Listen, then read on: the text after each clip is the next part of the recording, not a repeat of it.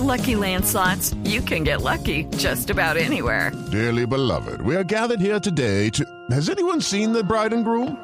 Sorry, sorry, we're here. We were getting lucky in the limo and we lost track of time. No, Lucky Land Casino, with cash prizes that add up quicker than a guest registry. In that case, I pronounce you lucky. Play for free at LuckyLandSlots.com. Daily bonuses are waiting. No purchase necessary. Void where prohibited by law. 18 plus. Terms and conditions apply. See website for details. Los personajes, las historias, las anécdotas, las confesiones, las noticias, todos los temas puestos sobre la mesa. Aquí comienza Mesa Blue. Presentan Felipe Zuleta y María Juliana Silva. Mesa Blue en Blue Radio y bluradio.com. La nueva alternativa. Tengan ustedes muy buenas tardes, bienvenidos a Mesa Blue. Saludamos a nuestros amigos de Bogotá, Medellín, Cali, Barranquilla, Neiva, Villavicencio, la zona cafetera, Caicedonia y por supuesto aquellos que nos oyen en bluradio.com y que nos oyen en sus celulares con la aplicación de Blue Radio. Hoy, María Juliana, Felipe, buenas tardes. ¿cómo va usted? Todo muy Bueno. bien. Hoy vamos a hablar, en medio de tanta noticia mala, de chuzadas, de jarteras, de políticos, de promesas incumplidas, de acusaciones, de odios, de rencores, hemos decidido, como lo hemos venido haciendo en los últimos domingos, hablar de las cosas buenas que le pasan al país, porque entre semana uno no tiene mucho tiempo de ver qué es lo que está pasando en el país, pasan cosas buenas. Esta semana acabó el Hey Festival en Cartagena, maravilloso, ¿no? Divino, sí. un grupo de escritores eh, maravillosos, unos conversatorios estupendos, y a uno se le olvida que pasan cosas buenas. Y por eso hemos invitado a Juan Antonio Cuellar. Juan Antonio Cuellar es eh, músico, doctorado en la músico de la Universidad de Indiana, eh, doctorado en música y quien es el director de un programa que nació hace muchos años, nació en el año 91, siendo el presidente César Gaviria, precisamente de la mano de doña Ana Milena Muñoz de Gaviria, que es Batuta. ¿Usted había oído hablar de Batuta, María? Había escuchado, sí, había escuchado hablar de Batuta. Bueno, pues vamos a contarles qué es Batuta, dónde están, cuántos niños están en Batuta. Y por supuesto, pues nadie más indicado que Juan Antonio para que nos cuente. ¿Qué hubo, Juan Antonio? Buenas tardes, ¿cómo Felipe, Qué gusto estar aquí, María Juliana, placer muy grande. Eh, pues un gusto, ¿verdad?, poder compartir buenas noticias en esta convulsionada nación que nos que habitamos todos nosotros. Batuta se fundó en el año 91, como usted bien decía, gracias a la iniciativa de Ana Milena Muñoz durante el gobierno de César Gaviria y ha logrado eh, caminar todos estos años llevando la música a los niños más necesitados del país como una estrategia de desarrollo y ha generado todo un movimiento orquestal, coral en el país que hoy en día es digno de, de miradas internacionales, del orgullo de no solamente las familias y las comunidades donde estamos insertados, sino de indicadores un poco más objetivos de éxito. Recibimos en diciembre del año pasado el premio Portafolio eh, por, eh, por el desarrollo de proyectos en apoyo a la comunidad. Se fue celebrado el aporte de la comunidad y eso es justamente lo que hacemos. A través de la música transformamos la vida de los niños, de sus familias y de las comunidades en donde están. Eh, ¿Cuántos niños, cuántos niños hay en Batuta?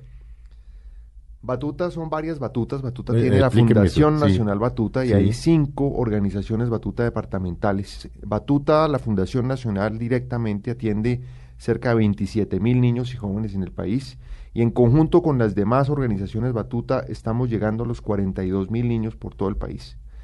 Estamos en 96 municipios Ujú. y pues tenemos cerca de 50 orquestas sinfónicas, tenemos eh, más o menos mal contados unos 180 y pico coros y un número grande como de 800 y pico ensambles de diferentes tipos con, con niños de todas las edades. ¿Dónde se presentan o Sí, qué, qué tipo de presentaciones hacen? No, ¿En pero qué- voy a en preguntarle, qué- pre- pre- pre- no, Antonio, ¿quién llega a Batuta? Es decir, si ahorita está en cualquiera de nuestras ciudades donde nos oyen los cientos de miles de amigos de Blue Radio y dice, yo tengo un hijo de, no sé, 5, 6 años, 7 años, 10 años, y yo no había oído hablar de Batuta y como que el chino toca algo. O sea, ¿cómo, cómo, cómo- cómo llega una Batuta? O sea, ¿cómo, cómo, Pues ¿Y, primero, qué, y qué se necesita para llegar a Batuta? primero Batuta hay, como digo yo, 96 municipios. Estamos en todas las capitales de todos los departamentos del país, más otras otro número grande de ciudades, cabeceras obviamente municipales, estamos más en los cascos urbanos que en las zonas rurales.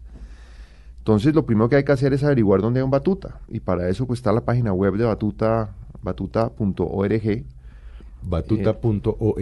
en donde pues todo el mundo puede saber dónde estamos localizados, cuáles son las direcciones, teléfonos, etcétera. Nosotros no hacemos ninguna prueba de aptitud, ni de audición, ni nada. Nosotros hemos con- confirmado durante más de 22 años que todos los niños Pueden aprender. podemos aprender música a cualquier edad. Niños, jóvenes, adultos, todos tenemos en el fondo nuestra esencia humana un talento musical que está por, por florecer. Obviamente, de todos estos miles de niños, jóvenes, personas que están vinculadas, pues salen unos que son más talentosos y que optan por la música como profesión.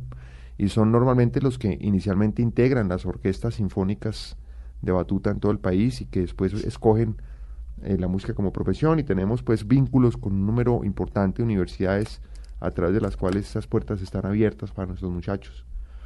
Yo creo que hoy en día uno le, pregunta a, los integrantes de una orquesta profesional en Colombia cuántos han pasado por batuta y yo seguro que más de la mitad la- levanta la mano. Pero a ver, pero allá llega el niño, la mamá dice ahorita, bueno, me voy a meter, o el papá, ¿Y de qué, edad, batuta.org. ¿De qué edad a qué edad? Y, y, bueno, y dice, ah, no, sí, aquí en este municipio hay batuta, mire, y llama y dice, oiga, yo quiero ir con el niño. ¿Qué pasa después?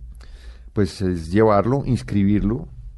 Eh, hay en muchos municipios centros de batuta donde estamos totalmente cubiertos, ya sea por el gobierno nacional a través del Departamento para la Prosperidad Social Ya le iba a preguntar lo de la o a través de la, de la Cancillería, que tenemos un proyecto muy bonito para los centros que están ubicados en los municipios fronterizos del país. O si no, en algunos, eh, en las localidades de Bogotá, algunas de las localidades de Bogotá también participan con recursos apoyando Batuta, o en algunas alcaldías de diferentes municipios del país donde la alcaldía también, por decirlo así, cubre los costos de manera que el niño no tiene que pagar por su ingreso. En algunos otros sitios donde no tenemos esa, esa virtud, los padres son quienes de manera organizada contribuyen para la sostenibilidad de los centros de batuta. O sea que hay una multiplicidad de posibilidades y de variables a través de las cuales uno como papá puede llevar a su hijo a batuta. ¿De qué edad qué edad eh, pueden estar los niños en este proceso en batuta? Pues digamos que el grueso de los niños de batuta está entre los 5 años y los 18, lo que llamaríamos edad escolar. Tenemos un programa que coloquialmente lo llamamos Batubebés, que es para niños chiquitos que inician yendo cuando el niño tiene año y medio y van pues con su mamá o con su papá o con pues alguien que lo cuide y progresivamente van ingresando otros programas de sensibilización artística hasta que pues nosotros tenemos, estamos en este momento trabajando un proyecto muy bonito que es una orquesta de niños menores de 7 años que han tenido esta oportunidad de iniciar muy tempranamente con la música que ya están dando pues unos resultados muy interesantes a nivel pues artístico.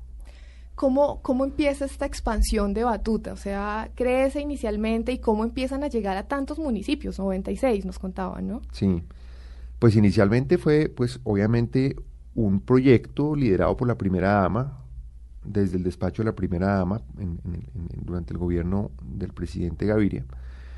Y eso tuvo como primer objetivo llegar a unas capitales de departamento claves.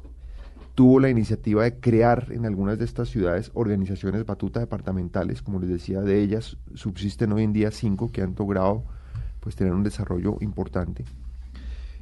Y eh, pues hay un primer momento de, crecimiento que justamente se da entre el año 91, que fue la creación, y el año eh, más o menos 93, que es como esa primera etapa de batuta.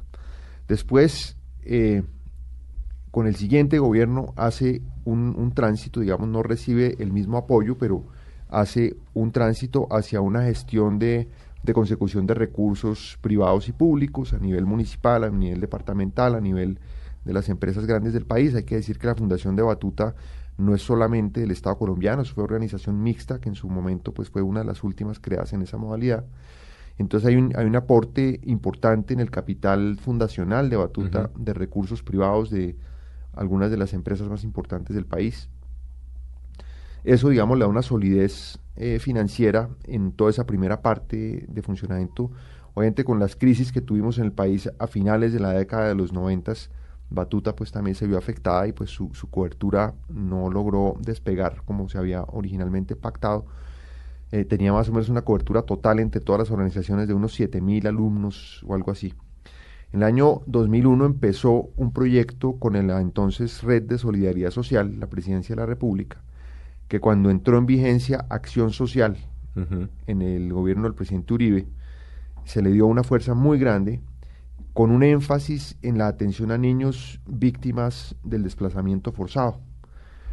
Y con el, e, ese, ese proyecto nos permitió hacer una escalada importante de presencia en municipios y de, crecimiento grande. Pasamos eh, en su momento de tener 500 niños en ese programa a pasar a 5.000 y de 5.000 a pasar a 25.000 en, en, años. En, en, todo ese periodo.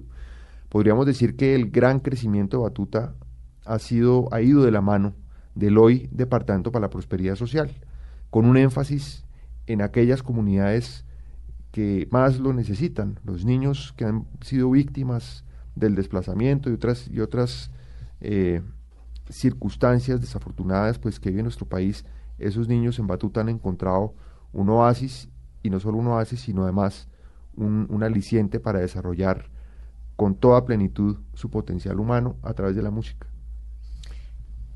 Bueno, y, digamos cómo se ve reflejada la experiencia de niño en batuta, de estos niños pues que han sido víctimas de la violencia y de este conflicto, eh, en sus vidas, con sus familias, en su entorno. Pues mira, hemos hecho justamente estudios para medir el impacto de lo que hemos hecho en los últimos años. Hicimos uno en 2008, otro en 2010 y otro en 2013. Esos estudios han demostrado que lo que hacemos tiene un impacto sustancial a nivel psicosocial, en, el desarrollo de los niños, a nivel de su desempeño escolar, a nivel de su desempeño familiar mm. y a nivel de sus relaciones humanas con otros niños.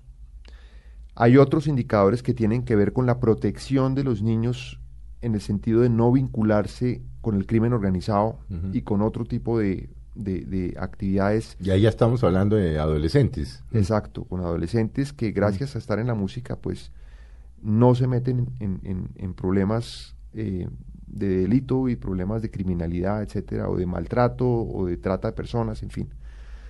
Eh, esos estudios han demostrado, primero, que el trabajo que hacemos con Batuta tiene un impacto muy positivo a nivel familiar. Les voy a contar una cosa que suena un poco anecdotaria, pero un concierto de una orquesta de Batuta, por ejemplo, en Buenaventura, donde tenemos un trabajo muy serio liderado por el Departamento para la Prosperidad Social y, un aliado fantástico de Batuta que se llama Ecopetrol, con quien estamos también haciendo un trabajo muy fuerte con las orquestas a nivel de las ciudades donde tiene incidencia la empresa de petróleo de, Colombia. Eh, allí en donde trabajamos, en el barrio Lleras de Buenaventura, confluyen niños y jóvenes de familias que están vinculadas con diferentes tipos de actividad, unas lícitas y otras no Allá hay incidencia e intereses de la guerrilla, de paramilitares, de narcotraficantes, de, traficantes de armas, de Bacrim. Allá confluyen todos los problemas del país. Pero los niños son los hijos de todos ellos y todos, independientemente de la actividad a la que se dediquen, sienten un amor particular por sus hijos. Todos los que somos papás compartimos esa sensación.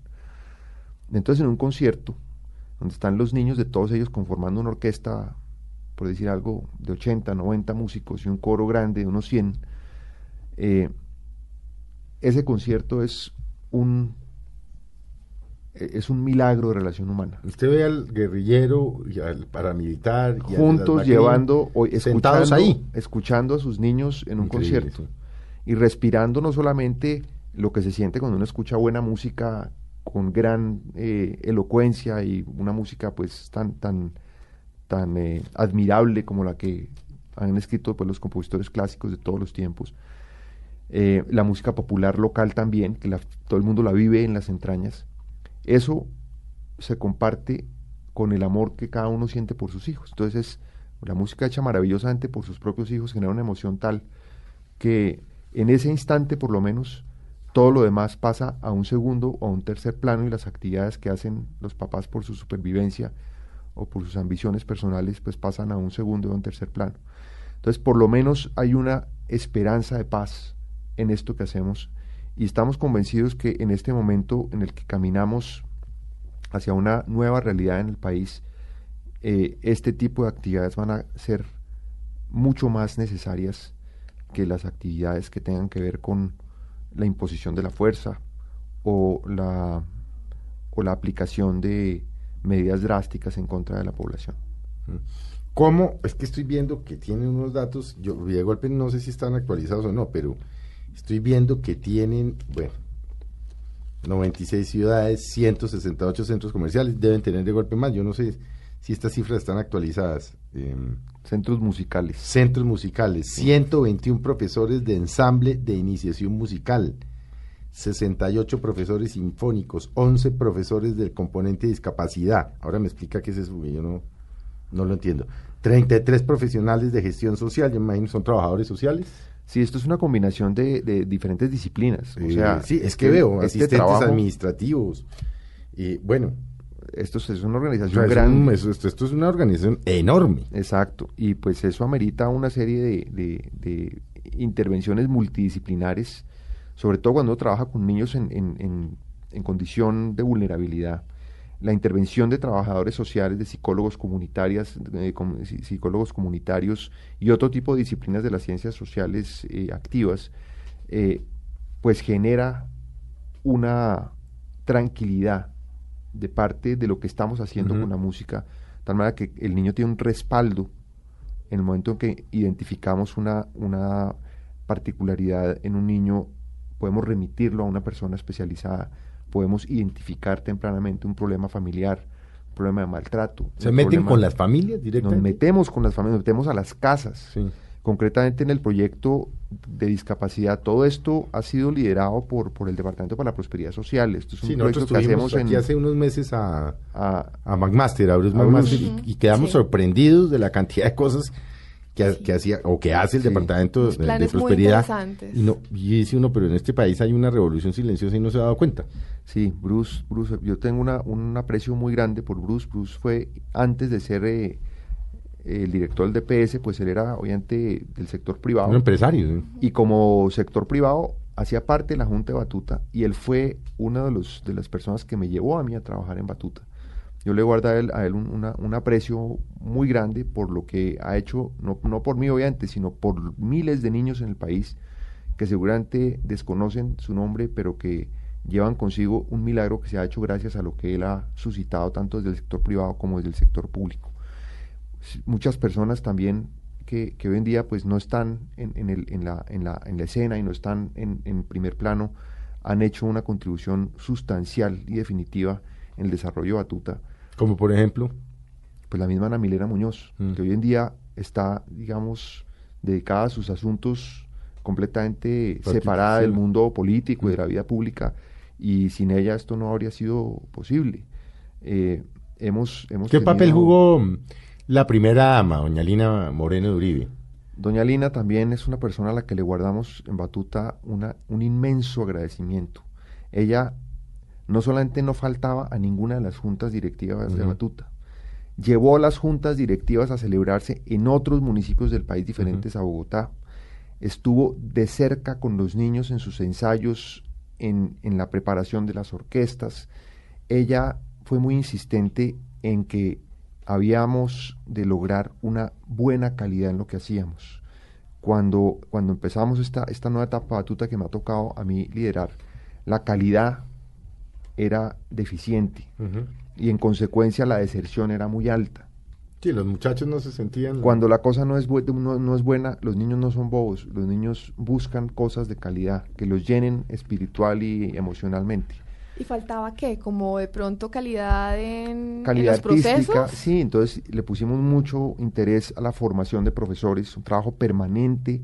Trajimos especialistas de diferentes partes del mundo a trabajar con ellos. Este proyecto que nosotros hacemos es eh, creado con base en un modelo de Venezuela, el, el, sistema de orquestas sinfónicas juveniles infantiles de Venezuela, que es impresionante. Los que han oído, eh, por ejemplo, hablar de Gustavo Dudamel, un gran director Sí, de como el orquesta. venezolano. Claro. Y la Orquesta Sinfónica Simón Bolívar de Venezuela. Es que fin. el origen de Batuta creo que es la Orquesta Sinfónica Simón Bolívar, la de los Correcto. muchachos. Exactamente. Que después como que en algún momento, si no recuerdo, porque yo tuve la oportunidad de ver una orquesta que se llamaba Orquesta Juvenil Andina, que fue que conformaron como de varios países muchachos muy jóvenes. Claro, De Ecuador, por Colombia, por la CAF. Así es, exactamente. Eso todo tiene origen en... En, en Venezuela y en una persona en particular que se llama José Antonio Abreu. Entonces hemos hecho una- un, un trabajo de capacitación y de formación de profesores muy alta. Hemos traído misiones de Venezuela que ayude- ayuden a formar aquí a los profesores y a los muchachos.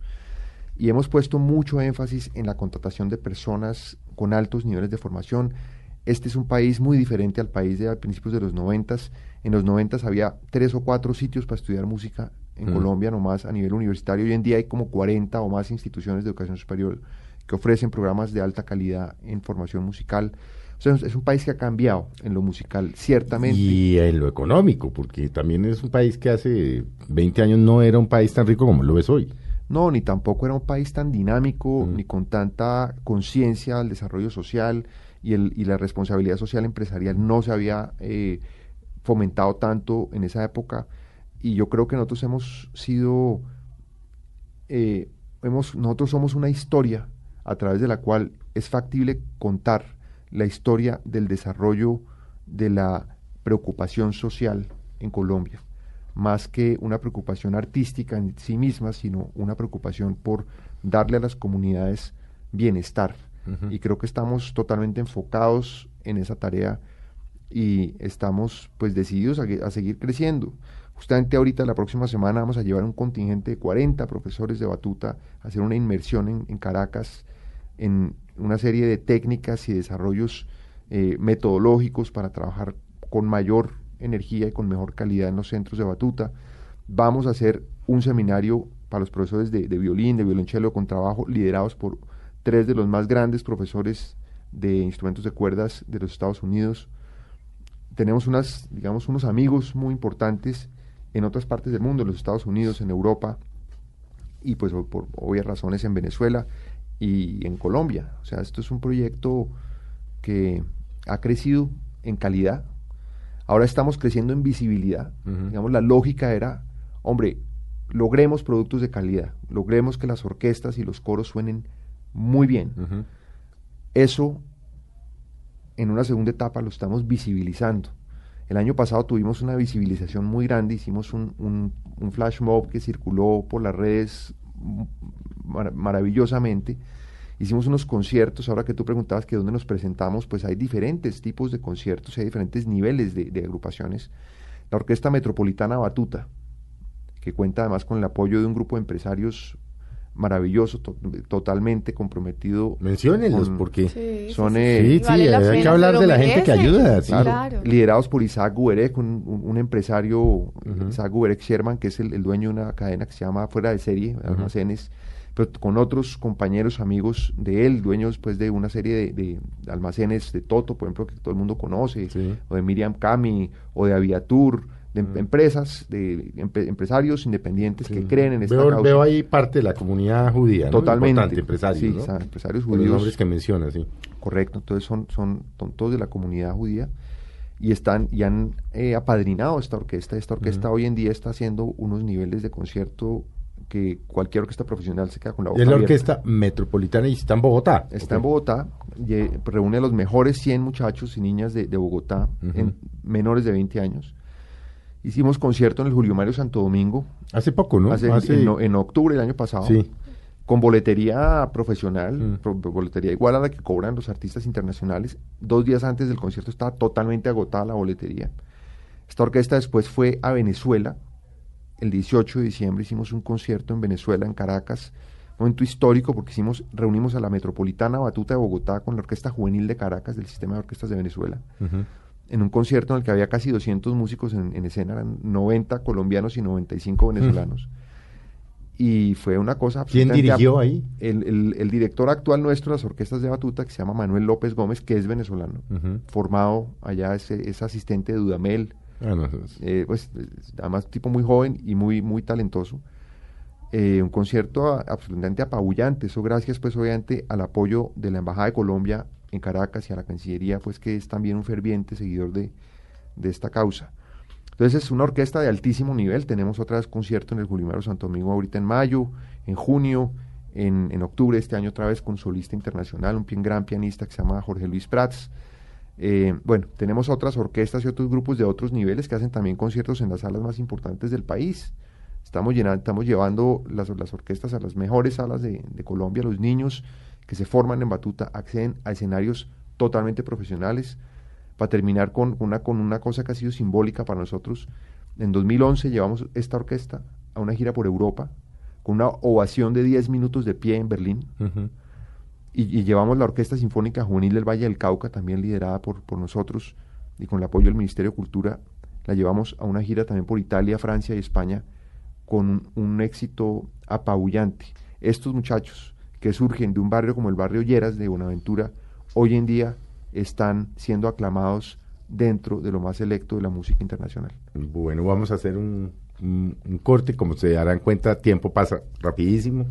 Hay muchas más cosas para hablar con eh, Juan Antonio Cuellar. Lo que pasa es que como yo soy confianzudo, le digo Juan Antonio, pero eh, todo el mundo le dice maestro. Maestro. ¿no? Lo que pasa es que aquí como yo soy ahí una pichurria, entonces me atrevo a decirle Juan Antonio. Ya volvemos, hablamos con, volvemos con Juan Antonio, como se darán cuenta es muy interesante. Vamos a hablar de otros temas que tienen que ver con Batuta.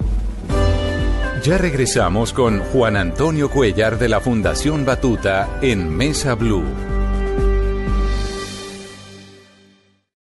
Muy buenas tardes nuevamente. Gracias por seguir con nosotros en Mesa Blues. Seguimos aquí conversando con el maestro Juan Antonio Cuellar, presidente ejecutivo de Batuta, esta, esta fundación tan bonita que, que hace de la música una forma de vivir y una transformación de vida para muchas personas que, que de pronto han tenido condiciones difíciles y que ven en la música una luz, una luz para seguir adelante. Y pues estábamos hablando de, de la financiación, del- de cómo son las clases, quiénes pueden asistir a Batuta, de dónde se han presentado, pero también me gustaría preguntar cómo fueron los primeros conciertos de Batuta, dónde se presentaron, Eh, qué tan fácil o qué tan difícil fue eh, conseguir los espacios, la financiación, todos estos inicios. Pues mira, el primer concierto Batuta, Batuta realmente arrancó públicamente con un concierto.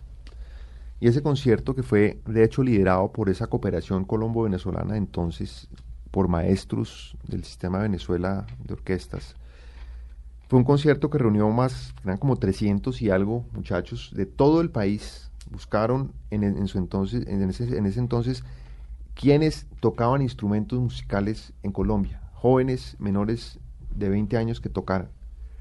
Y reunieron como 300 y pico y los trajeron a Bogotá, hicieron una semana de trabajo intensivo y se subieron a una tarima en la Plaza Bolívar e hicieron un concierto público para la televisión, para pues toda la gente en Bogotá, en fin. Y fue pues un concierto muy, muy simbólico. En ese concierto estaban sentados algunos de los que hoy en día son músicos muy, muy importantes del país. Estaba, entre otras cosas, Andrés Orozco Estrada, gran direc- director de orquesta, que entre otras es el director de una de las orquestas insigne de este trabajo que hemos hecho en Colombia, que lo hemos hecho de la mano del Grupo Bolívar, esta orquesta. Está financiada totalmente por la, fin- por la Fundación Bolívar de la Vivienda. Se llama Filarmónica Joven de Colombia y se dedica a reunir a los mejores 100 músicos colombianos men- menores de 25 años y hacer giras nacionales e internacionales. Con esa orquesta estuvimos el año pasado en, en el New World Center en Miami, eh, uno de los teatros más importantes de los Estados Unidos. Y, eh, estuvimos en el año anterior haciendo una gira por eh, Brasil, de la mano del hoy, me, me- eso me genera un orgullo muy grande decirlo, el hoy director artístico de la Filarmónica Joven de Colombia, que es Andrés Orozco Estrada. Ustedes saben que Andrés ha dirigido la Filarmónica de Viena. Andrés Mm. está en este momento de gira con la, con la eh, Sinfónica de Londres. Andrés es hoy en día titular de la Orquesta eh, Sinfónica de Houston y de la Orquesta de Radio Frankfurt. Es un músico de talla internacional. Tengo también el orgullo de decir que fue alumno mío cuando, era, cuando él y yo ambos éramos muy chiquitos. Y, él fue uno de esos que estaba sentado ese día en la inauguración de Batuta en el año 91 en la Plaza Bolívar. Después vino pues la época de arrancar y de empezar a eh, abrir los centros de batuta, que los, los lideraba también una persona que hoy en día no se conoce mucho, que se llama Manuel Cubides, que fue el primer director artístico de, la fundación. Eh, y de la mano de, de, él se crearon las primeras orquestas del país, se hicieron los primeros conciertos, se hacía una orquesta nacional y esa orquesta nacional tocaba en su momento en el Teatro León de Grave de la Universidad Nacional, tocaron también en algún momento en el Colón siempre se ha buscado poner a los niños en los mejores escenarios y en las mejores condiciones. La música dignifica y eso es parte del, del aprendizaje fundamental que lleva este, este, esta, esta misión de batuta a las familias. Un niño que entra a batuta es un niño que tiene una oportunidad muy grande de descubrir quién es él y de mostrarle al mundo que tiene talento, que tiene posibilidades. Ahora les cuento un, una, un resultado interesante para nosotros de uno de los estudios que hemos hecho. En el año 2013, el año pasado, recogimos un estudio que, hizo la, que financió la Fundación Luker en Manizales, estudiando el comportamiento de las pruebas de estado, del famoso, las pruebas Saber 11 o exámenes, del ICFES, durante cinco años en la ciudad de Manizales. Más o menos unos 30 mil casos de muchachos que presentaron en esa época los exámenes del ICFES y, extrajeron de ese grupo aquellos que estaban vinculados con Batuta. Y el resultado, que pues un estudio pues muy bien hecho, con siete variables econométricas para evitar sesgos en, los resultados, afirman que todos los niños de Batuta, sin excepción, tienen un resultado entre el 5 y el 10% superior a todos los demás en lenguaje y matemáticas, sin que haya ninguna brecha entre aquellos que van a colegios privados y aquellos que van a colegios públicos.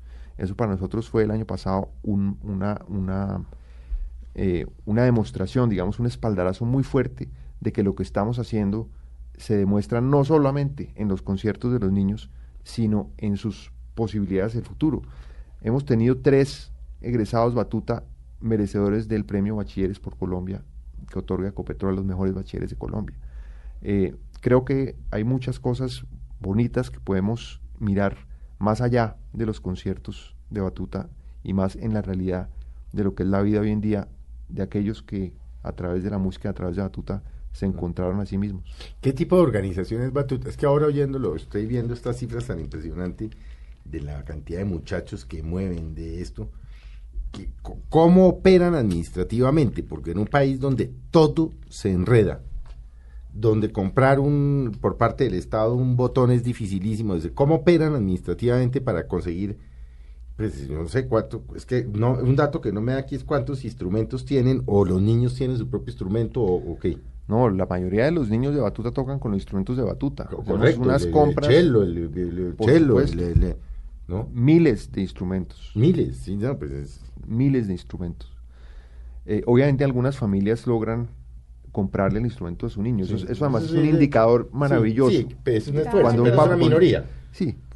Pero ¿cómo operan? Porque, es decir, no sé, ustedes pueden tener que, mm, yo qué voy a saber, cinco mil violines, tres mil chelos, no sé cuántas trompetas, trombones. Es, un inventario bastante loco. Eh, o sea, bueno, ¿cuántos instrumentos tiene Batuta? Pues? Bueno, nosotros operamos en lo que nosotros llamamos centros musicales batuta, que son pues como unas casitas o unos sitios donde van los niños que están ahí en los municipios. Están en los municipios.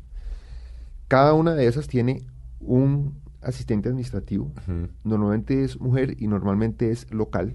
Y, seguramente cabeza de familia. Sí. Eh, y hay un coordinador musical, que es, digamos, el director musical del centro, que coordina todas las actividades académicas, coordina a los otros profesores, etcétera. ¿De dónde sacan tantos músicos? Bueno, ahora me habla de eso. Eso es un milagro. No, por eso es que yo estoy aterrado. Algunos, algunos han salido del mismo Batuta, por ejemplo. Y se quedan ahí. En el mismo Quibdó hay, hay niños que eran niños, estudiaron, se encarretaron con la música, salieron a estudiar a Medellín y volvieron allá y ahora son profesores en, en Quibdó.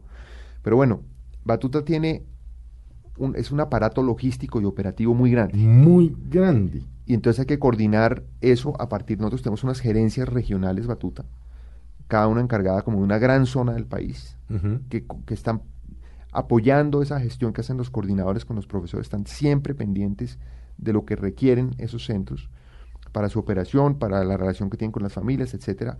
En cada centro tenemos un comité de padres de familia y un comité que llamamos como de, de veeduría, que son miembros de la comunidad de esa, de, esa, de esa ciudad o de ese barrio o de ese municipio, que ayudan, que aportan cosas, por ejemplo, se consiguen la plata para el transporte o se consiguen la plata para, para alquilar una tarima o, en fin.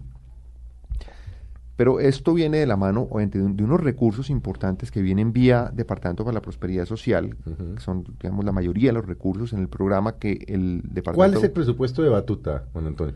Es alrededor de los 20 mil millones de pesos. Nada, para un país. Nada, no, nada, nada. es nada. decir, na- digo, nada para un país, No, nosotros deberíamos... para tener- la obra que está haciendo. Deberíamos tener un presupuesto por lo menos de unos 75 mil. Mm. Uy. Ah, Deberíamos tener, y estamos en los 20 mil. Pero bueno, de esos recursos, más o menos, un poquitico más de la 10 mitad. millones de dólares, eso es un chiste. Un poquito más de la mitad. Para lo que hacen. Y hacen Sí. milagros. Milagros. Un poquito más de la mitad vienen del Departamento para la Prosperidad Social.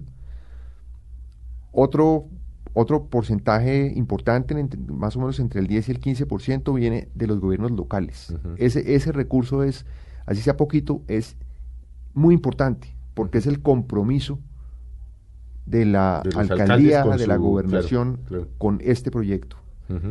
Otro recurso proviene de, por ejemplo, de Copetrol. De Copetrol proviene también entre el 7 y el 10% de ese recurso anual proviene de Copetrol. Hay otros recursos que provienen de, de empresas privadas con quienes trabajamos en varios sitios, con Chevron, eh, Vetra, eh, por ejemplo, con, con Shell. Estamos iniciando ahora un proyecto con Pacific Rubiales. O sea, el sector petrolero se ha vinculado con Batuta gracias al impulso que le ha dado Ecopetrol a esta iniciativa. Y otras empresas privadas, el, el- el- el Grupo Bolívar, para pues no ir más lejos con este gran proyecto de la Filarmónica Joven de Colombia. En fin, hay diferentes fuentes de financiación y hay otras que son aquellos centros musicales Batuta que están localizados en barrios estratos 4, 5 y 6, por ejemplo, de Bogotá. Ujú. Ah, Esos- eso le iba a preguntar. Esos batutas... Esto no es un tema de estrato 1, 2 y 3. Eh, o sea, si hay un muchacho de estrato 6 ahorita oyendo y dice, yo me voy a meter. Se puede vincular. Por supuesto. En Bogotá, por ejemplo, tenemos un- unos centros que están localizados en, en barrios de estratos 4, 5 e incluso 6, Ujú. en donde van niños estratos 4, 5 y 6. La diferencia es que allí los padres de familia Sí pagan. pagan el 100% de lo que cuesta la educación musical de Para su que sus hijos se eduquen. y un remanentico. Y con ese remanentico logramos nosotros subsidiar a otros niños que no tienen ni el apoyo de sus papás, ni el apoyo de la alcaldía, ni el apoyo del DPS, ni el apoyo de Copetrol, ni el apoyo de ninguno de los financiadores. Mm. Entonces hacemos una, una, una, un ejercicio de subsidios cruzados que nos permite tener pues unos recursos propios con, con cuales, con los cuales apoyar a los niños que no tienen cómo hacerlo ni tienen pues una posibilidad Pero de no me vaya a mochilar el dato de los instrumentos. Bueno, los instrumentos en total sí, ¿cuántos instrumentos tiene Batuta en todo el país? Son más de 25 mil instrumentos musicales que están regados por todo el país, que están en este momento en uso. Tenemos un listado también de instrumentos que ya están, que todos los años damos de baja, que son una rotación de más o menos unos mil o dos mil instrumentos Sí. que, que rotan y que damos de baja anualmente. Son poquiticos instrumentos para todo lo que necesitamos. Una Pues las- sí, porque estamos hablando de 26 mil muchachos. Exacto. Claro, hay varios, varios de estos niños que comparten instrumentos con otros. Sí. Y hay instrumentos que están dispuestos para el trabajo de los ensambles. Hay un trabajo coral importante. Y el trabajo coral, pues básicamente requiere del uso de la voz, no requiere un instrumento. Sí, sí, pero per requiere unos maestros, también unos Exacto. profesores. Ahora, los profesores, en parte los hemos formado. Hay municipios en, en los cuales eh, estamos, en donde lo que hay que encontrar es, entre comillas, de manera muy amorosa y muy respetuosa, tenemos que encontrar al Vivaldi del pueblo y a él darle todas las herramientas, toda la capac- capacitación, todo el acompañamiento posible. Eh, en el año 2000 2006-2007 surgió en Colombia una iniciativa del Ministerio de Cultura que se llamó, eh, me acuerdo, eh, Colombia Creativa, Promoción de Profesionales en Artes, que era una iniciativa para ofrecerle la profesionalización a artistas y a profesores de música y de artes que estuvieran en ejercicio y que pues no tuvieran su título universitario, entonces se vincularon a las universidades, sobre todo las universidades públicas importantes del país, eh, como la Universidad Pedagógica Nacional, la Universidad del Valle, la Universidad de Antioquia, etcétera, que acogieron a estos maestros en, en una modalidad semipresencial y lograron titularlos. Eso fue una, una iniciativa de la cual Batuta se benefició de manera importante. Eh, hoy en día el 97% de, nuestro- de nuestros profesores son titulados. Tenemos un poquito con algunos profesores que ya tienen algún nivel de especialización o de posgrado, pero tenemos ya un escalafón que mide las competencias, la experiencia, la formación y los resultados. Y con base en eso, tenemos también unos planes de desarrollo académico para los profesores de batuta, a través de los cuales no solamente acceden a la formación que tenemos nosotros establecida, por ejemplo, esta inmersión que vamos a hacer en Venezuela, los talleres y seminarios que hacemos anualmente, sino tenemos la manera de apoyar su formación universitaria a nivel de posgrado en Colombia. Ya en, Colombia hay, en Bogotá, en Cali, en, en Medellín, hay oferta de programas de posgrado que estamos aprovechando para lograr calificar mejor a, este, a estos héroes que le dedican su vida Mm. a sacar adelante a estos niños en unas condiciones que uno no se imagina lo complicadas que son. ¿Qué módulos ven los niños desde que ingresa un niño de 5 años, por ejemplo, y digamos hasta los 18 años? Hace como todo el recorrido por Batuta. ¿Cuántos módulos veo? ¿Cuáles son los aprendizajes con los que, o sea, entra a los 5 años y con qué aprendizajes llega a los 18? Pues mira, hay como tres etapas en este proceso. Una etapa que llamamos de iniciación musical a través de un programa eh, de iniciación que nosotros todo lo hacemos en grupo. Esto es, digamos, la magia de Batuta o la, la magia de este modelo es que todo, todo el tiempo es en grupo y es al respecto del trabajo colaborativo. Entonces, es- son grandes conjuntos musicales de 45 niños, de 60, de 80, de 180, como la orquesta que tuvimos en, en Caracas. Entonces entran a ese programa de iniciación musical en donde se trabaja muy fuertemente la capacidad de los niños para cantar. Los niños aprenden a cantar, aprenden a desarrollar su motricidad rítmica, corporal con instrumentos de percusión, etcétera. Hacen, hacemos un énfasis en ese momento en la música tradicional colombiana y en la música tradicional latinoamericana para ir partiendo de lo que uno podría denominar la lengua musical materna del niño, que es su herencia cultural propia, e ir forjando a partir de ese arraigo cultural propio una mirada cada vez más global. Después viene una segunda etapa en donde hay una combinación de coro e instrumentos. Algunos de los niños optan por los instrumentos, otros optan por el trabajo coral, vocal. En los que optan por el trabajo vocal, pues el, desarrollo, el desarrollo coral, o sea, pertenecer al coro, pueden pertenecer al coro ocho años, si quieren. El coro es un- un- una actividad fantástica, el repertorio cada vez es más exi- exigente, cada vez más grandilocuente, cada vez más, eh, más poderoso en, música, en, afecto. Y, lo- mismo la orquesta. Se, se mete en la orquesta y las orquestas pues van creciendo en nivel. Nosotros los niveles de coro y de orquesta los dividimos en tres cosas muy sencillas. Nivel inicial, nivel intermedio y nivel avanzado.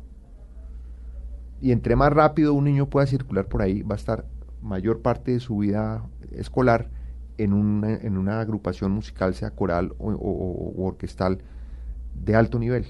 Y esa experiencia, o sea, una persona, cualquier persona que, que escoge cualquier carrera, que en su haber tiene haber tocado una sinfonía de Tchaikovsky, es una persona ciertamente diferente a las demás en sensibilidad, en capacidad, en, en posibilidades y en demostración a sí mismo de una voluntad que es a prueba de todo.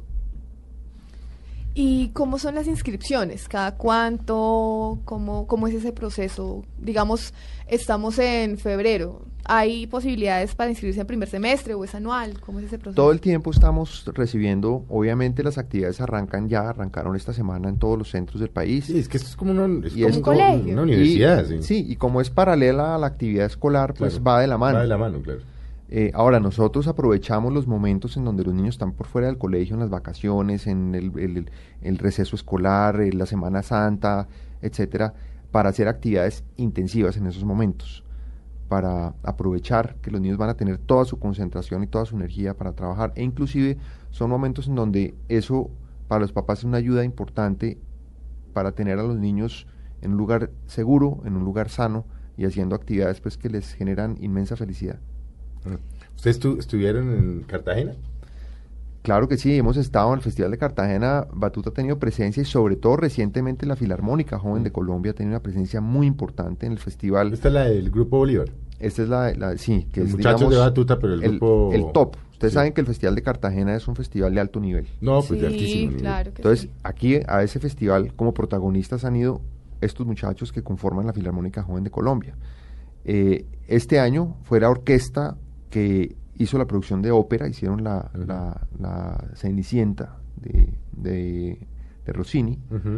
El año pasado se hizo un concierto de gala muy importante con la Filarmónica Joven de Colombia, dirigida por uno de los violinistas más famosos del mundo, Salvatore Accardo, violinista ya mayor que en los 70 fue, pues, tal vez en su momento fue el mejor violinista del mundo, muy famoso por tocar toda la obra de, de Paganini, ese famoso eh, violín, violinista asociado, pues, casi con el diablo, porque era prácticamente imposible tocar lo que él tocaba. Bueno, este tipo dirigió la orquesta y los críticos de la revista Gramophone, que es una revista de música clásica, tal vez la revista más Alemana, ¿no? importante, publicó Mm. en su artículo un artículo sobre el Festival de Cartagena muy elogioso, pero le dedicó dos, dos párrafos al festival y las otras dos páginas a la Filarmónica Joven de Colombia Qué con. Acardo. O sea que eso es una satisfacción muy importante porque podemos decir que nuestros muchachos están alcanzando niveles internacionales Sí. gracias a estos esfuerzos. Creo que, creo que se nos va a acabar el tiempo, pero, pero hay una pregunta. Por ejemplo, si una empresa, X o Y, cumple 100 años, 50 años, 20 años y no quiere hacer un cóctel ni gastarse la plata en esa vaina, y dice, hombre, hagamos una vaina berraca. Traigamos a la metropolitana de Bogotá de Batuta. ¿Esa vaina se puede hacer? Totalmente, totalmente. Además podemos lograr que el concierto del Julio Mario Santo Domingo sea gracias al patrocinio de la empresa cualquiera. El que quiera ponerle como sello a, ¿Eso su, vale a su responsabilidad social, pues Sí. depende de la magnitud. No, bueno, pero... un- Pero puede valer, digamos, el patrocinio eh, por un Mm, concierto importante sí. como el de octubre, que tal vez con solista internacional, etcétera. La empresa pone 50 millones de pesos y toda la imagen del concierto y todo eso va a ir es para la empresa. o sea, para una empresa y es con- importante. y nosotros hacemos milagros con esos 50 millones. Tenemos además la oportunidad de hacer, de liderar orquestas, un proceso en donde el centro musical del municipio tal sea el centro musical de tal empresa Mm. en ejercicio de su responsabilidad social. Recibimos donaciones, obviamente en, en dinero, pero también en especie. Recibimos donaciones de instrumentos musicales, eh, aportes. Nosotros hacemos permanentemente estas actividades de, O sea, si de uno unión tiene por ahí un violín guardado que era del, Claro, llévelo a Batuta. del papá dice, yo no uso no esta lo vaina, lo llevo a sí. Batuta. Por supuesto, con seguridad, un niño Va a pasar, va a ser feliz. le va a cambiar la vida a un niño con esa, llevando, sí, ese, ese instrumento que está por allá guardando Sí, polvo desde Polvo, hace Sí, que Sí, por- 30 porque- años. Desperdiciado. O porque el papá se lo compró al hijo y el hijo le, no le gustó el violín y lo guardaron por ahí abajo en una Exacto. cama. Sí, nosotros obviamente recibimos todas las donaciones que podamos recibir y le damos la garantía al donante, no solo del, del famoso certificado de donación, pues que todas las entidades ofrecen, sino le damos la garantía que esos recursos van a realmente transformar la vida de uno o más niños. ¿Cuántas presentaciones hacen aproximadamente al año? Por lo menos cuántas hicieron el año pasado. Eh, no te sé decir, pero estamos alrededor de las mis 1500 conciertos al año, una cosa es por el estilo. Impresionante. Pero es que, imagínense, en 96 municipios, Mm. pues ¿Y qué tal la acogida en los municipios más pequeños? Pues donde yo creo que Mira, ni se entre imaginarán más pequeño tener el un municipio, foro como Batuta. entre más pequeño el municipio, más acogida. Hay que ir, los invito, al municipio de Cincé, en Sucre, a ver Batuta en Cincé. Es un proyecto además que surgió por iniciativa de la comunidad. Allá no llegamos ni con el DPS ni con Ecopetrol. La comunidad dijo, vengan y nosotros... La comunidad dijo, nosotros queremos Batuta aquí. Y la Ah, comunidad esa es la otra. Que ha gestionado. La la cantidad de alcaldes de municipios que nos pueden estar oyendo que dice, hombre, Yo no quiero tengo que- Batuta yo no y tengo quiero batuta, Batuta. yo quiero tener batuta. Ajá. Busquen Exacto. batuta.org y háganle. Exacto. Ahí estamos listos a trabajar. Bueno, y, y otra pregunta, ¿y cómo llega el maestro Juan Antonio Cuellar a Batuta? ¿Hace cuánto? Pues yo llegué hace seis años, va, va a ser seis años, eh, por invitación de la Junta Directiva, eh, en su momento pues liderada por eh, doña Lina Moreno de Uribe. y con la presencia de personas tan prominentes como Bruce McMaster, que en ese momento estaba pues vinculado desde el sector privado. Y me hicieron la invitación. Yo estaba en un momento coyuntural, yo estaba en la decanatura de artes de la Javeriana. En la Javeriana estaba usted, ¿no? Con Sí. una vida profundamente aca- académica. Yo soy académico 100%. Yo pues solamente salí de la universidad para venir a Batuta. Eh, ¿Nunca dirigió? Yo, claro, yo, yo he dirigido Claro, orquesta pues, y pues soy compositor y he Con- dirigido mi propia como música. Con un doctorado en música. Sí. mm, Sí, claro. Claro que sí, claro que sí. Y- de la Universidad de Indiana, pues algo compone. Sí, sí, sí. Alguito. Y extraña esa parte musical. Claro, profundamente, O sea, claro porque que es sí. que usted cambió la, la, la Claro, dio un no, giro ahí. cambió, sí, cambió la música por la, por la administración. Ciertamente. Pero he escrito varias obras Que han las- tocado las orquestas de batuta. para las orquestas de los niños, sobre Sí. todo al nivel inicial. Las orquestas, cuando se forman por primera vez, obras que sean, sencillas. digamos, sencillas de tocar, pero de gran impacto.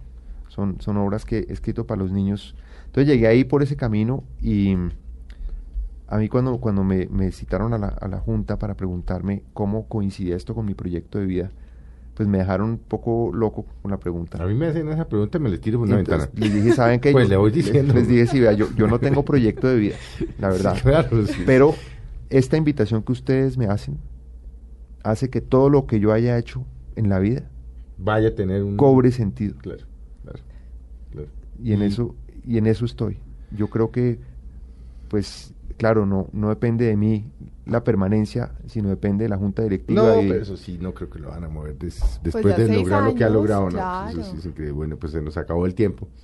Les da Juan Antonio, gracias por haber estado con nosotros. Ya saben ustedes si se quieren vincular con Batuta, fácil, batuta.org.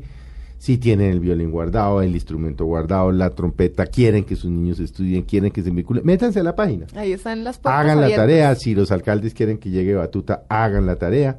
Y la verdad, eh, María Juliana, pues en un país en donde se la pasa uno oyendo tanta cosa mala y teniendo que filtrar tanta basura, es muy gratificante tener personas como el maestro Juan Antonio Cuellar aquí. Bueno, Juan Antonio, Bastante, gracias. bastante. a ¿Usted sabe que está en su casa? Un placer enorme. Y bueno, nos veremos dentro de ocho días, ¿no? Sí, señor. Tenemos deportes, ¿no? Sí, señor. Así es. Vienen ahora los amigos de Deportes de Blue Radio. A todos ustedes pasen una muy buena tarde y los esperamos dentro de ocho días en Mesa Blue.